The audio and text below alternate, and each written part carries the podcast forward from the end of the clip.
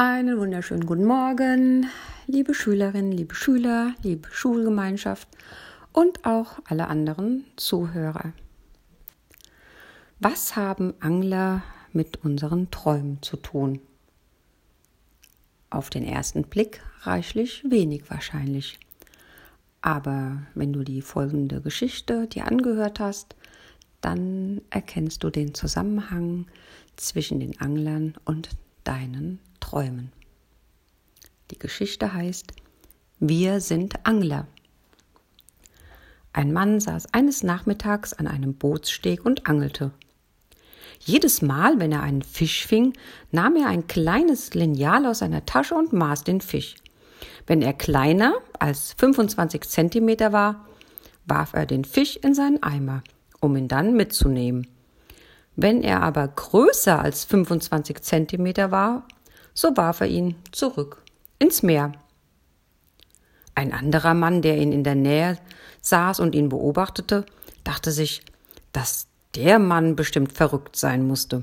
Schließlich warf er immer die größeren Fische wieder zurück ins Wasser. Deshalb fragte er ihn nach einer Weile Entschuldigen Sie, warum werfen Sie die großen Fische zurück und behalten nur die kleinen?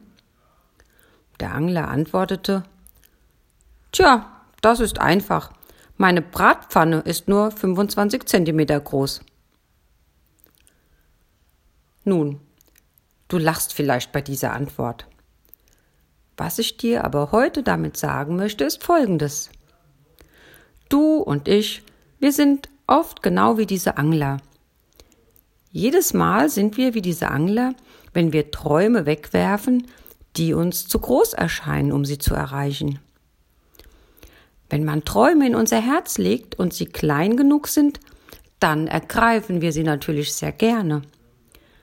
Wenn uns aber die Träume zu groß erscheinen und wir sicher sind, dass sie unmöglich sind, verfolgen wir sie nicht weiter aus Angst zu versagen und infolgedessen kehren wir einigen der größten Möglichkeiten, die das Leben uns jemals bietet, den Rücken.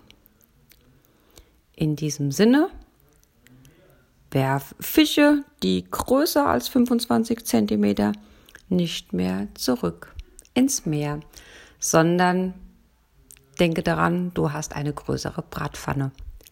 In diesem Sinne, ergreif deine großen Träume und setze sie in deinem Leben um.